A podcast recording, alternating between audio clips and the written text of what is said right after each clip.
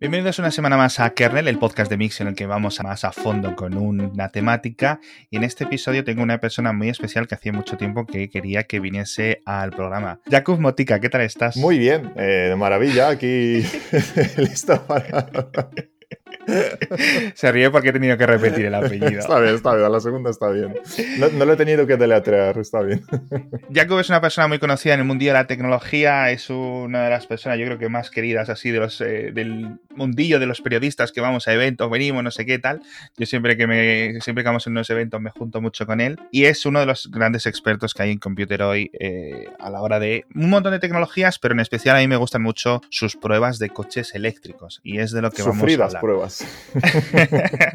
claro, porque ojo, cuando tú pruebas un móvil o una tableta, un ordenador, lo que sea, pues estás en tu casa, vas al parque, sacas unas fotos, etcétera, son análisis complicados de hacer. Pero los de un coche eléctrico, ojo. Lleva, lleva tiempo, ¿eh?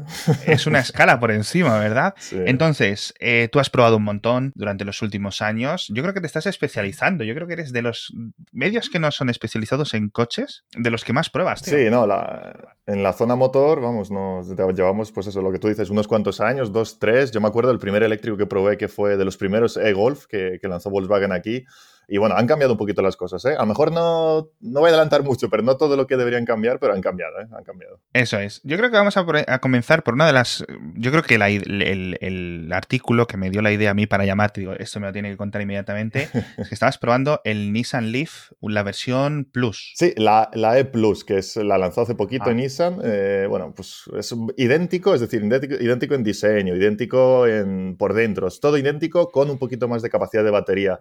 Eh, este certifica una autonomía de 385 kilómetros. Certifica, ojo, aquí ya entramos en terreno delicado, porque una cosa es que lo certifique, además con el ciclo WLTP, que se supone que es el más acorde a la realidad. Digo se supone porque, bueno, mm, en fin.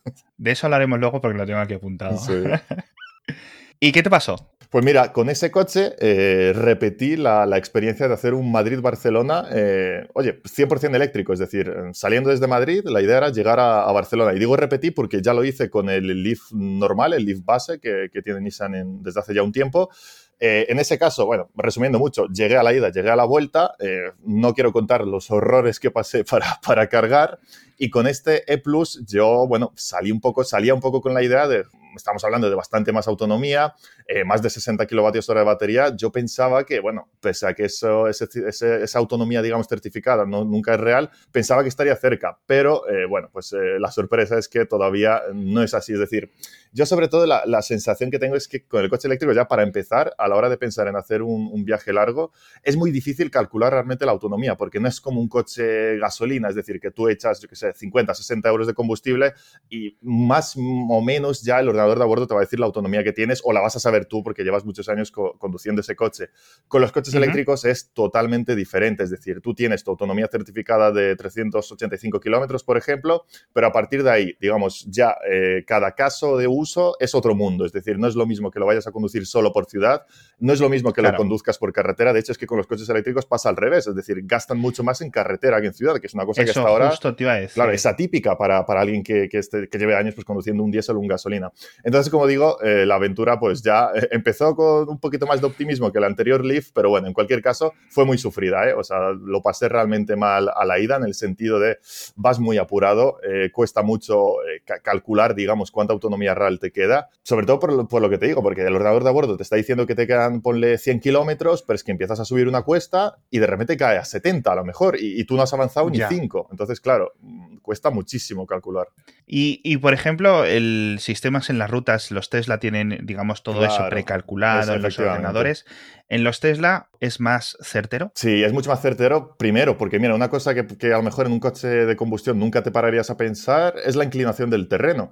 Porque parece una tontería, pero, es que en un coche eléctrico es clave. Es decir, no es lo mismo hacer 100 kilómetros eh, por carretera, 100 kilómetros por hora en llano, que hacerlo con tres puertos de, por medio. Por mucho que luego a la bajada recuperes, pero es que, oye, el simple hecho de subir un coche dos toneladas con lo que pesa, lo que cuesta, la resistencia del viento, vaya, cambia por completo la autonomía. Entonces, a mí los Tesla, que, que hasta donde sé, tienen tienen en cuenta incluso la propia conducción de los usuarios de Tesla, calculan en base a eso los trayectos que se han hecho antes, cuánta autonomía de verdad vas a tener en este trayecto y además te dice dónde parar, cuánto tiempo parar. Yo creo que en ese sentido Tesla de verdad eh, lleva años y sigue estando y yo creo que seguirá estando todavía un tiempo eh, en, otra liga. O sea, están, juegan en otro nivel. Sí, aunque yo creo que sea un, poco por software. Todo, muchas de las mejoras y... O sea, por, una parte seriedad, al ser eléctricos puros, solamente eléctricos en la compañía, y yo creo que en software sí hay una ventaja clara. Y muchos de los que, hombre, pues no hace falta ser físico nuclear para saber que los eh, coches de combustible también sufren un poco más hmm. al subir las cuestas, pero los eléctricos tienen que, al bajar la cuesta, recuperan, que eso los coches de gasolina no les ocurre, no vuelve a entrar la gasolina. Pero mira, aquí Aquí te introduzco otro factor sorpresa de, un viaje en coche eléctrico, que es eh, el tiempo. O es decir, primero, bueno, primero la temperatura, que eso no es tan definitivo, es, influye también, influye, le afecta, por ejemplo, el frío, pero sobre todo te diría el viento, que es una cosa que me pasó a mí eh, al hacer el trayecto de vuelta desde Barcelona hasta Madrid.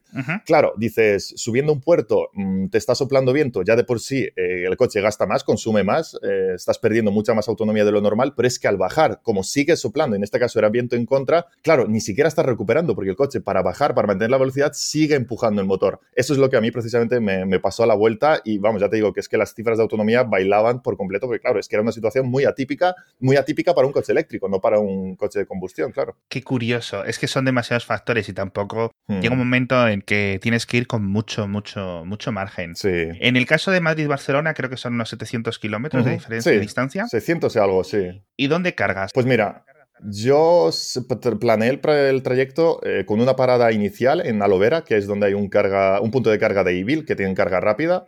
Eh, que bueno, es, también entramos en otro tema, que es el coste de la carga. Haciendo cuentas, la carga rápida sale bastante cara, ¿eh? O sea, no es, vamos, no es ni de lejos el punto fuerte. De hecho, seguro que, has visto, y bueno, lo, habrán escuchado también los oyentes, la noticia de que, por ejemplo, Ionity, que es esta red de carga de gigantes como Volkswagen, un montón de fabricantes, va a subir los precios y además los ha subido de una forma muy agresiva. Entonces, claro, eh, por precio, desde luego, viajar ahora mismo en coche eléctrico, hablando incluyendo carga rápida en puntos como pues, los de Evil, no es, digamos, digamos, eh, puede ser más económico, pero desde luego no es rentable.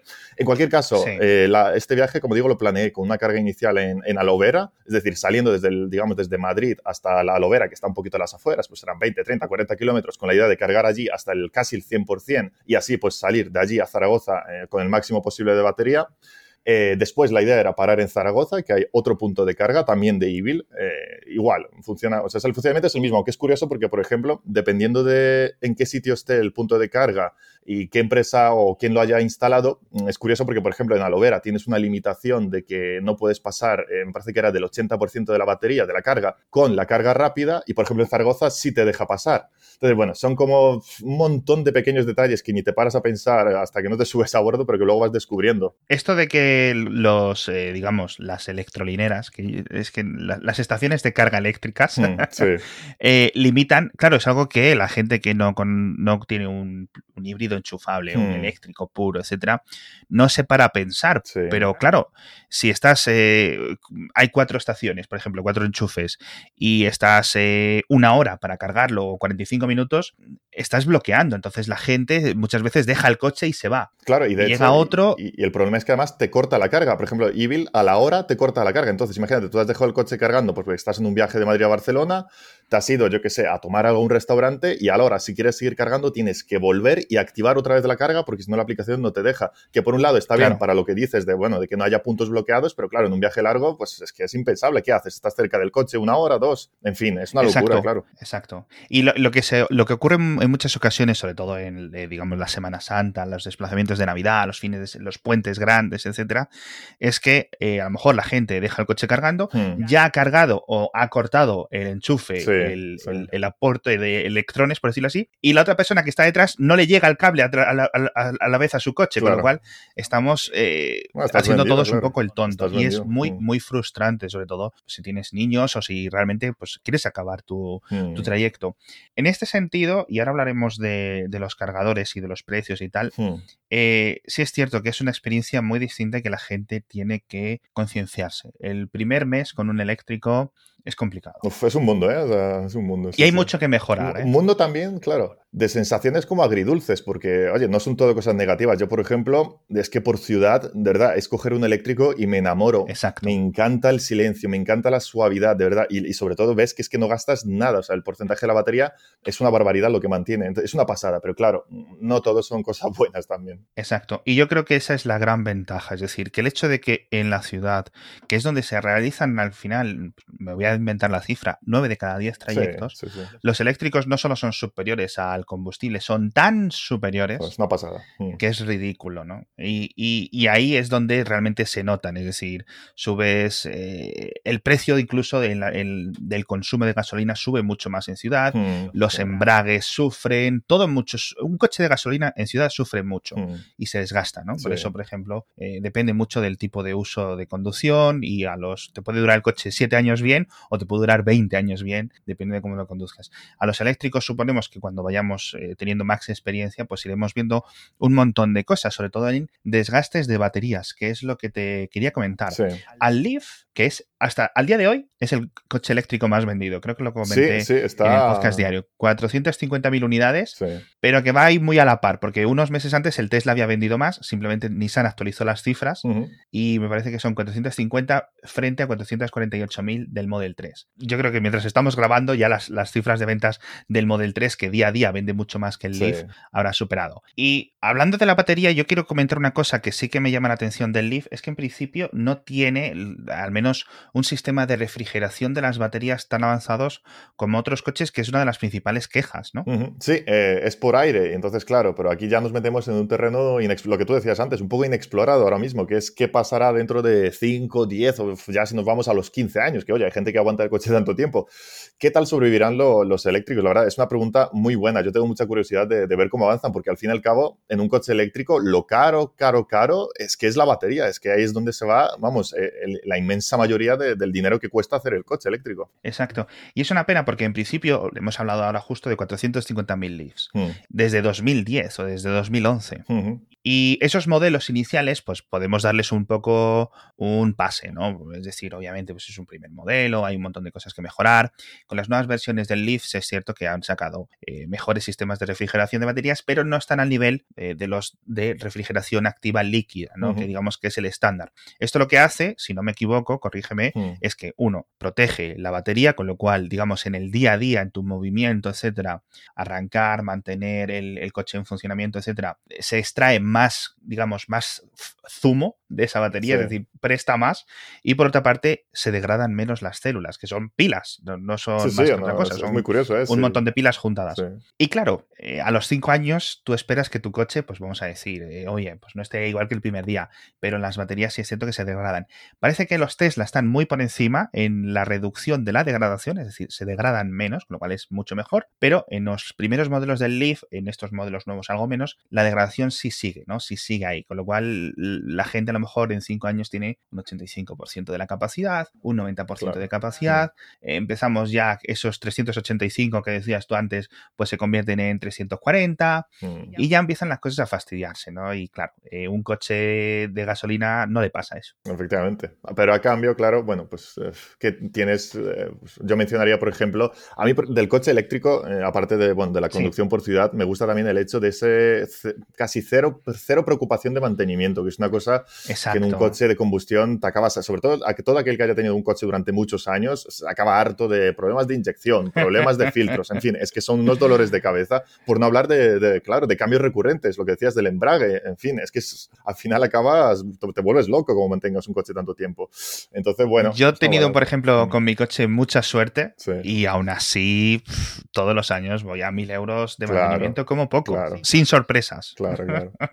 Y luego, eh, y luego tienes cosas que sí son comunes. El gas- desgaste de los neumáticos, por Mm. ejemplo. Ese es común. Pero ya no tienes que, por ejemplo, cuando se me rompió la correa de distribución un día por sorpresa Sí. Haciendo una mudanza con un amigo, fueron 3.000 euros Bueno. chiste. Mm, sí, sí. Entonces, este tipo de cosas, luego los cambios de aceite, filtros, etcétera, 400 euros. Mm. Eh, hay un montón de cositas que, eh, oye, pues eh, no te lo quitas, ¿no? Sí. Te lo quitas. Y son, sobre todo si vais a conducir mucho en ciudad, es que no hay color, no hay color. En fin, nos vamos con el patrocinador de esta semana, ya sabéis que siguen siendo nuestros amigos de Xiaomi con este 11T y 11T Pro. Oye, para los Reyes Magos o para haceros un regalo a vosotros mismos, seguramente sí, porque la verdad es que son fantásticos teléfonos, uno de los terminales más completos de todo el año, sin ningún tipo de dudas, a mí de los que más me han gustado, podéis encontrar muchísima más información en mi.com, pero dejadme que os los cuente, porque al final os he hablado muchísimo de la carga rápida de 17 minutos de 0 a 100, que es que estos 120 vatios del 11T Pro son una barbaridad de buenos, esta tecnología exclusiva de Xiaomi, pero de verdad, si este fin, si estos días vais por un centro comercial y hay una tienda Xiaomi, etcétera, acercaos a verlos porque las pantallas de 120 Hz de verdad que merecen muchísimo la pena. Si tenéis una pantalla de 60 Hz, como suelen ser la mayoría de móviles aún a día de hoy, pasar a una de 120 Hz de verdad que os va a gustar un montón. Así que echadle un vistazo en mi.com a estos nuevos Xiaomi 11T y 11T Pro. Y la segunda gran alternativa, porque claro, muchos oyentes, ahora que a lo mejor somos un poco más legos en cuanto a coches eléctricos, vehículos en general, van a decir, jolines, pero es que son tan caros. Todo el mundo querría un coche eléctrico, ¿no? Pues hay muy poca gente, digamos, que si le das a elegir, dice, bueno, pues eh, cojo un, coche de gasolina porque me gusta el motor, o porque quiero un Porsche, o porque quiero un no sé qué, ¿no? Pues eh, hay, hay gente, ¿no? Pero yo creo que la, inmensa mayoría preferiría un eléctrico si le costaran lo mismo. Pero claro, está la opción de los híbridos. Hmm. No son tan caros. Ahí abrimos otro melón. Hablamos otro melón, efectivamente. Y hay híbridos de un montón de tipos, pero yo particularmente los que más me gustan y yo creo que lo que acabaré yo personalmente dando el salto es a un híbrido enchufable. Por una parte, porque la mayoría de mis trayectos, como los de todo el mundo, son en ciudad, con lo cual yo muchas veces estaría a lo mejor con el depósito lleno de gasolina o a medio llenar para no ir tirando por, por peso tonto, eh, dando vueltas por la ciudad, viajes cortos, al colegio, alguna reunión, etcétera, tal, no sé cuánto. Llego a mi casa, lo pongo en el enchufe de mi garaje particular, lo pongo a cargar y claro, lo pongo a cargar por la noche a unos precios muy, muy reducidos. Mm. Estamos hablando, creo que es 5 eh, euros, 5 eh, céntimos de euro. Claro, hablabas tú de Ionity. Eh, Unity son 79 céntimos. Es una pasada, es una pasada cómo han subido el precio. Es ¿eh? que, claro, la diferencia es que el otro es un enchufe de casa que carga despacito y el Ionity son hasta 350 kilovatios. Claro, pero, pero, pero también planteate una cosa, es decir, en tu caso es posible, pero te paras a mirar por la calle, claro, ¿y cuánta gente tiene? Primero, plaza de garaje, que en España había un estudio por ahí, el porcentaje es bajísimo, es decir, todo el mundo aparca en la calle.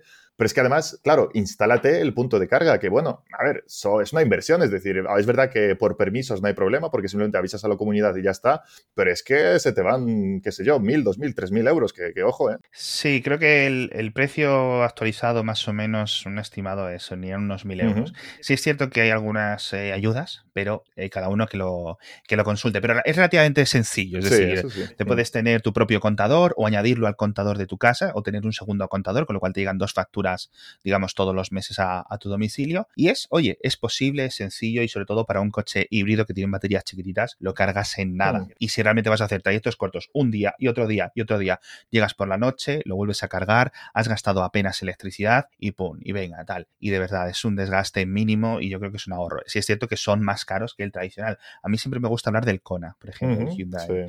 Em, porque tiene versión gasolina, tiene versión híbrida y tiene versión eléctrica pura. Y son como 10.000 euros de diferencia de uno a otro, ¿no? un escalón.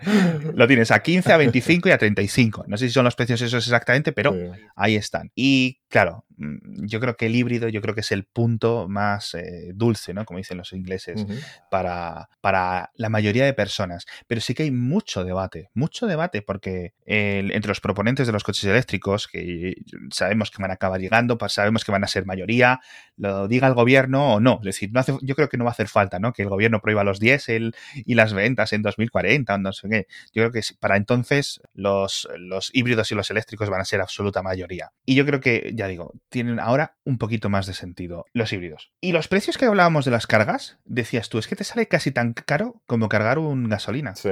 ¿Cuál es, ¿Cuánto te ha costado, por ejemplo, este viaje eh, Madrid-Barcelona y vuelta? ¿Cuánto ha sido es cargarlo? Si me dejas un segundo y te lo digo exactamente, te lo digo además tal cual, espera.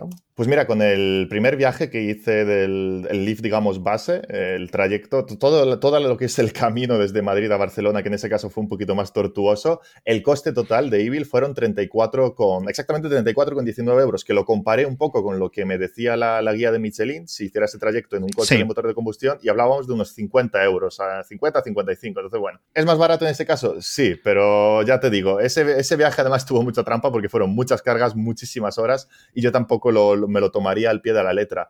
En cualquier caso, además, mencionar una cosa de, de Evil, que ahora, por cierto, pertenece a Repsol. Repsol ya lo ha adquirido, digamos, de, forma oficial. Una cosa que, por ejemplo, en este segundo viaje no, no, me gustó y que no me había pasado en el primero, es que al llegar a cada cargador de Evil, eh, por algún motivo, al ir a hacer la carga, eh, han instaurado una nueva política de que con cada uso, te, eh, digamos, hacen una retención por defecto, creo que era de 30 euros. Entonces, claro, a mí me, me, me, sorprendió muchísimo porque además una tarjeta que, que ya utilizaba, que es la de, la de Revolut, el problema que hay con este tipo de tarjetas es que las devoluciones de las retenciones no son inmediatas. Entonces, claro, me ah. acabé encontrando con, que el trayecto me estaba saliendo a la ida, vamos, completamente disparatado. Pero bueno, en cualquier caso, ahora que Repsol lo ha adquirido y demás, tengo también curiosidad por, ver un poco qué pasos van a dar. De momento, eh, me acuerdo que creo que fue en, en, Girona, vi que ya en uno de los cargadores de Evil había desaparecido toda referencia a Evil, solo ponía Repsol Movilidad, me parece, o algo así. Luego en Barcelona también una gasolinera que tenía un, punto de carga de, de Evil tenía en lo que es el cartel donde normalmente pone pues lo que te cuesta el 10, la gasolina 95, la 98, arriba del todo un cartelito que ponía que había un cargador de coche eléctrico, que eso también lo, tampoco lo vi en el primer viaje. Entonces, bueno, oye, son como pequeños avances, pequeñas, pequeñas mejoras que veo y a ver ahora con este, con este acuerdo de Repsol hacia, hacia dónde va. Sí, yo creo que cada día vamos a ver más. Ya no es en plan el cable suelto ahí en un supermercado que ponen y que muchas veces no funciona en los mm. centros comerciales. Sí, bueno, y, lo que carga, ¿eh? también. o están ocupados por coches de gasolina. Bueno, la gente es muy pasota con esto. Pero bueno, hablábamos al principio, o comentabas tú mejor dicho al principio, el ciclo WLTP. Hay muchos ciclos y muchas marcas utilizan diferentes ciclos. Los estadounidenses yo creo que usan el ciclo EPA, que es la certificación propia suya de Estados Unidos. Y en Europa, o el, digamos, el estandarizado mundial es el WLTP. Coméntame un poco de esto y dime cuál es realmente el más cercano, porque yo he visto a gente quejarse de todos. Sí, no, sinceramente yo estoy de acuerdo. Todos son, eh, si hablamos de coches eléctricos, todos son malos, porque es que no, no hay forma, ya digo, no hay forma realmente de obtener una cifra real.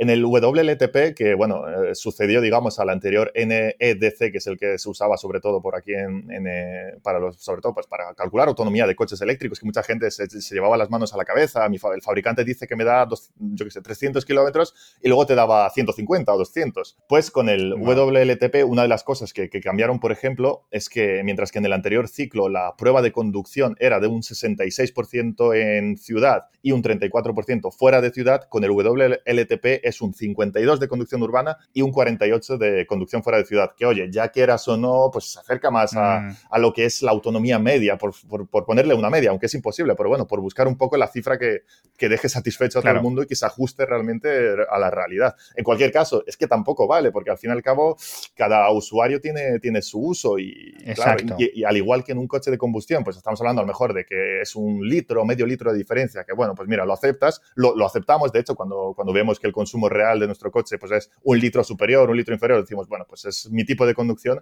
Aquí es que la, la diferencia es mucho más grande. Es tener 100 kilómetros más o 100 kilómetros menos de autonomía, que oye, en un viaje largo, como digo, pues en un Madrid-Barcelona es que es o llegar o no llegar. Es así de simple. O, tener que hacer otra parada extra con una hora extra. Claro, el tiempo que te lleva. Eso si encuentras el cargador, que esa es otra también.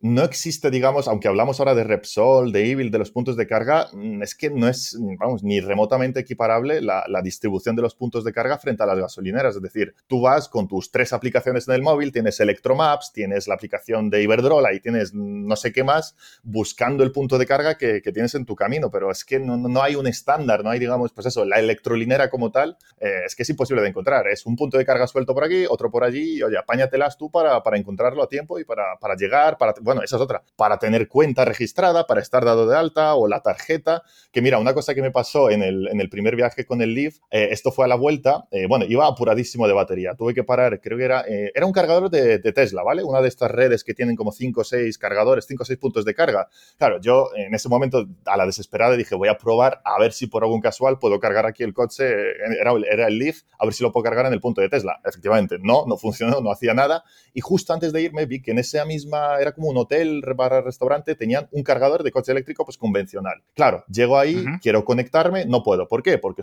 hay que pasar una tarjetita, la típica tarjetita que tiene el de la recepción del hotel. Llego, eh, se lo pido, él está cerrando ya, me hace el favor, me deja la tarjeta, me desbloquea el cargador, conecto, enchufo y él se va a su casa a dormir, pues eso, porque eran como, era de madrugada prácticamente. Bueno, yo me quedo ahí, no sé si fue una hora, hora y media, aproveché para dormir un poco, me levanto, me voy a ir, intento sacar el cable del punto y oye, sorpresa, no sale. ¿Por qué? Porque hay que volver a pasar la tarjeta. Wow. Y entonces, claro, te llevas las manos a la cabeza y dices, no puede ser. El señor ya durmiendo en su casa, yo que tenía todavía otros tantos kilómetros por delante, eh, nada, en ese caso lo que hice al final fue, lo que sí por suerte pude desconectar el cable del coche, dejé ahí el cable, me fui y nada, ya al día siguiente me comuniqué con el restaurante, oye, mira, os he dejado un cable, me lo podéis enviar por favor. Bueno, en fin, o sea, son cosas, situaciones que ni, ni te imaginas con un coche normal, pero claro, con un coche eléctrico es la aventura tras aventura. Claro, se irán mejorando, porque al final, digamos, en cualquier sitio que pares echar gasolina, son conectores universales, claro. ¿no? Ahora que se habla de universalizar los cargadores de los móviles, pues eh, todos caben en, caben en todos. Pero es cierto que falta mucho trabajo. Sí es cierto que para cuando estén popularizados hay diferentes estándares ya de cargadores europeos que, digamos, funcionan en todos, ¿no? De hecho, los, los Tesla que se venden en Europa vienen con un cargador estandarizado también mm. que funciona con, sí. con otros. Y eso es una, un, yo creo que algo que va a acabar ocurriendo. Es decir, para cuando la mayoría estén ahí, no se hayan comido todos los marrones que os habéis comido, los early adopters, ¿no? Que es un poco... los, los, locos que se lanzaron. Exacto. Que tienen mucho mérito. O sea, la gente que ahora mismo tenga un coche, de verdad, aplausos, Hombre, un coche eléctrico, os tenemos que aplaudir todos porque sois como los, los, los pioneros del oeste, tío. O sea, absolutamente me quito el sombrero. Y cuéntame alguna experiencia más eh, eh, con otros coches, alguna cosa que, o sea, que te haya parecido especialmente reseñable, alguna locura, alguna cosa. Sí, a ver, eh, por, por, poner, digamos, la última cosa destacable de, del Leaf, que pues con el que más he estado en contacto en estos últimos meses, por ejemplo, me gustó mucho esta función que tienen del e-pedal, que es la opción que mm. tú la activas y solo conduces con el acelerador. Eso a mí es una pasada, es decir, no es que conduzcas solo, digamos, con el acelerador en el sentido de que el coche retiene un poco, sino que actúa de freno si lo sueltas del todo. Entonces, claro, eso es la parte que mencionaba de maravilla de conducir por ciudad. A mí eso me tiene enamoradísimo.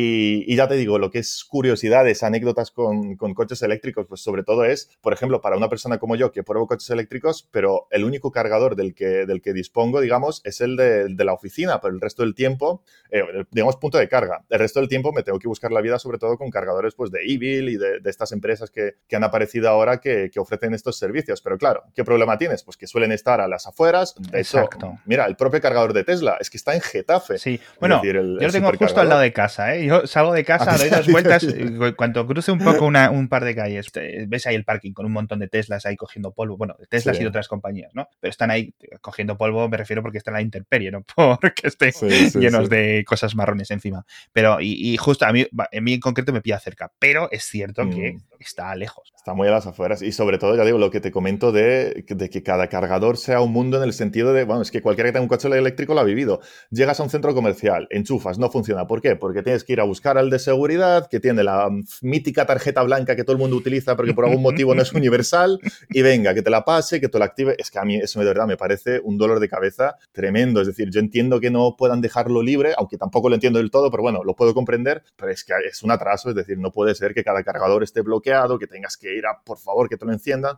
Eso de verdad es uno de los grandes lastres, me refiero a la carga de oportunidad que, que oye, que también es importante, que es verdad que importante es cargar en casa al fin y al cabo, sobre todo si te vas a mover en ciudad, pero es que ya que están, que estén tan limitados, a mí me parece un atraso, un total atraso. Es cierto.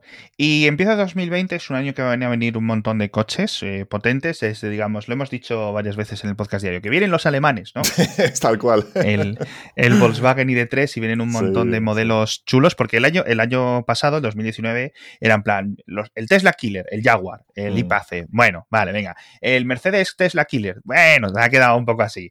El BMW ah, también ha quedado un poco, ¿no?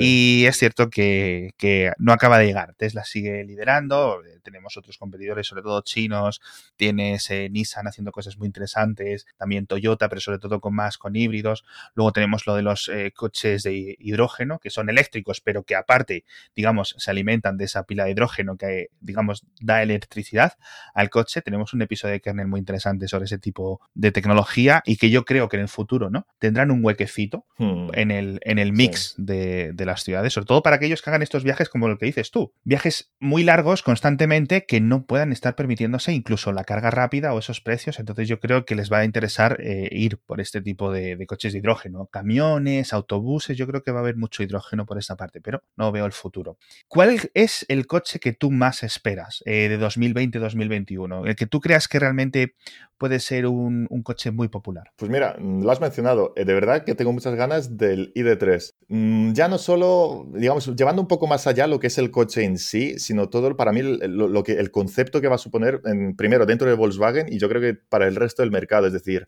se han puesto ya, nunca mejor dicho, las pilas con este tema. Creo que con el ID3 se lo han tomado en serio. Han dicho, oye, mira, el e-Golf estuvo muy bien. Fue un coche que, bueno, en los primeros años era una buena alternativa. Dimos esos pasos. Oye, pues mira, para el que quería un coche para le valía. Pero es que mm, me parece que con el ID3 de verdad es como que se han quitado ya un poco el sombrero y, se han quitado la, máscara y realmente están diciendo, mira, vamos a apostar de lleno por el coche eléctrico. Entonces, el ID3 le tengo muchas ganas, que además voy a tener la oportunidad de, eso sí, probarlo en estático, por desgracia, no en prueba dinámica muy pronto, pero bueno, al menos lo voy a tocar y voy a ver, voy a ver qué tal se presenta. Pero ya te digo, tengo, le tengo muchas ganas, la verdad. Sí, yo creo que por la potencia, por el número de, eh, capacidad, a lo mejor no tiene la misma capacidad para hacer baterías que Tesla, ¿no? Porque Tesla esa es su ventaja menos reconocida, que mm. Tesla puede fabricar las baterías, que es un, limitador. Pero, oye, Volkswagen, una potencia de fabricación, de concesionarios, de ponerlo de un precio, yo creo que en torno a los 30.000 euros, ¿no? La versión básica que ya empieza a, oye, está lejos de lo que cuesta un Golf de combustible, que sería su equivalente, pero yo creo que va a hacer ojitos a muchas personas. Jakub, muchas gracias por explicarnos el mundillo de la conducción eléctrica en el día a día, cómo es más arriba, más abajo, etcétera. Y yo creo que al final vamos a acabar todos electrificados. Y bueno, espero que os haya gustado el episodio. A Jakub le podéis seguir en Twitter, le podéis dar la murga, de verdad, podéis leer todos sus artículos, todas sus reseñas. ¿Dónde te pueden seguir? Eh, bueno, que me busquen por Twitter. Eh, eh, eso sí, el que me encuentre por el nombre y el apellido, de verdad, que me escriba por favor, porque vamos, le voy a, le dar la enhorabuena. Pero bueno, si no, pues oye, a lo mejor Alex os deja un, enlace, en la, o aunque sea el nombre y el apellido, para facilitar un poco la búsqueda. a partir de ahí, a través de Twitter, pues tendréis todos los contenidos que comparto, de experiencias en coches eléctricos y bueno, de la labor un poco que hago en la zona motor de computery.com. Eso es, pues que Jakub Motica en, Mótica, en Twitter. Cada kilo. y, pero vamos, el enlace en las eh, notas del episodio lo tenéis a todo lo que ha escrito últimamente Jakub. Muchas gracias y nos vemos en el próximo episodio.